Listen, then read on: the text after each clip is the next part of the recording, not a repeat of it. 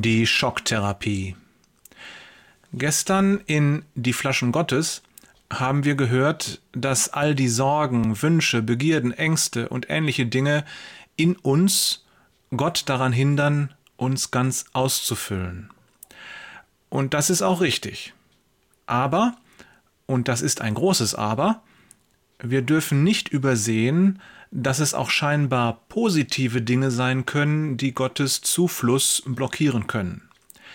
Wie zum Beispiel die Liebe zu einem Menschen. In der Bibel selbst finden wir ein bemerkenswertes Beispiel. Abraham. Gott sagt zu ihm, Lass deine Verwandtschaft zurück und geh in ein Land, das ich dir zeigen will. 1. Mose 12, Vers 1. Und Gott sagt das nicht einfach nur so, nein, er spricht gewaltige Verheißungen aus. Abraham gehorcht, allerdings nicht ganz, denn er nimmt seinen Bruder Lot mit. Wir wissen, dass ihm diese Entscheidung eine Menge Schwierigkeiten einbringt.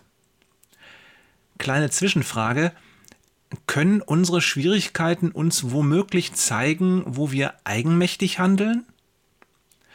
Naja, einige Erlebnisse später hängt Abraham sein Herz an Ismael, seinen mit der Hausmagd Hagar gezeugten Sohn. Und er ist sauer, als seine Frau Sarah einige Zeit später fordert, die beiden fortzuschicken. Gott selbst erinnert ihn daran, dass es der zweite Sohn ist, dem die Verheißung gilt. 1. Mose 21, Vers 12.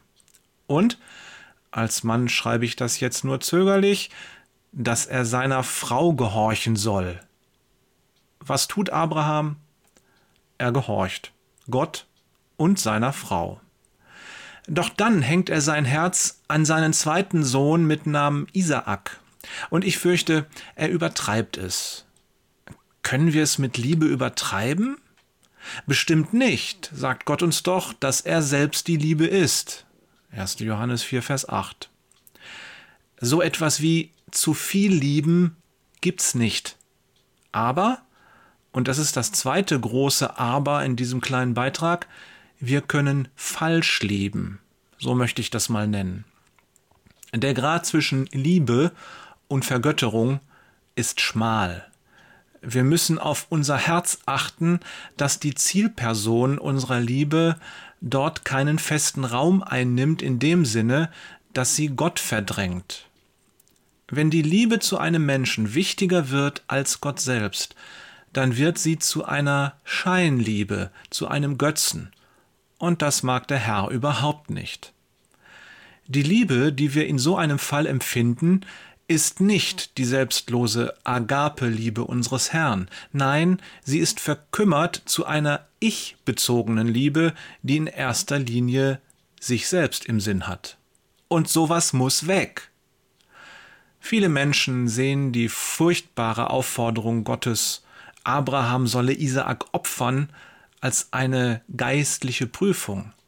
Das ist bestimmt nicht verkehrt, doch womöglich haben wir jetzt noch eine zweite Ebene entdeckt. Vielleicht wollte Gott dem Abraham klar machen, dass sein Herz nicht frei ist. Vielleicht wollte er Abrahams Herz lehren, um es dann füllen zu können. Ein drastischer Weg, zugegeben. Aber doch nur für den, der nicht glaubt. Wir wissen, dass Gott in jeder Sekunde ganz dicht bei Abraham und auch bei Isaak gewesen ist und seine Hand über sie gehalten hat. Das war eine Schocktherapie. Doch ich fürchte, manchmal geht's nicht ohne, damit wir endlich, endlich verstehen.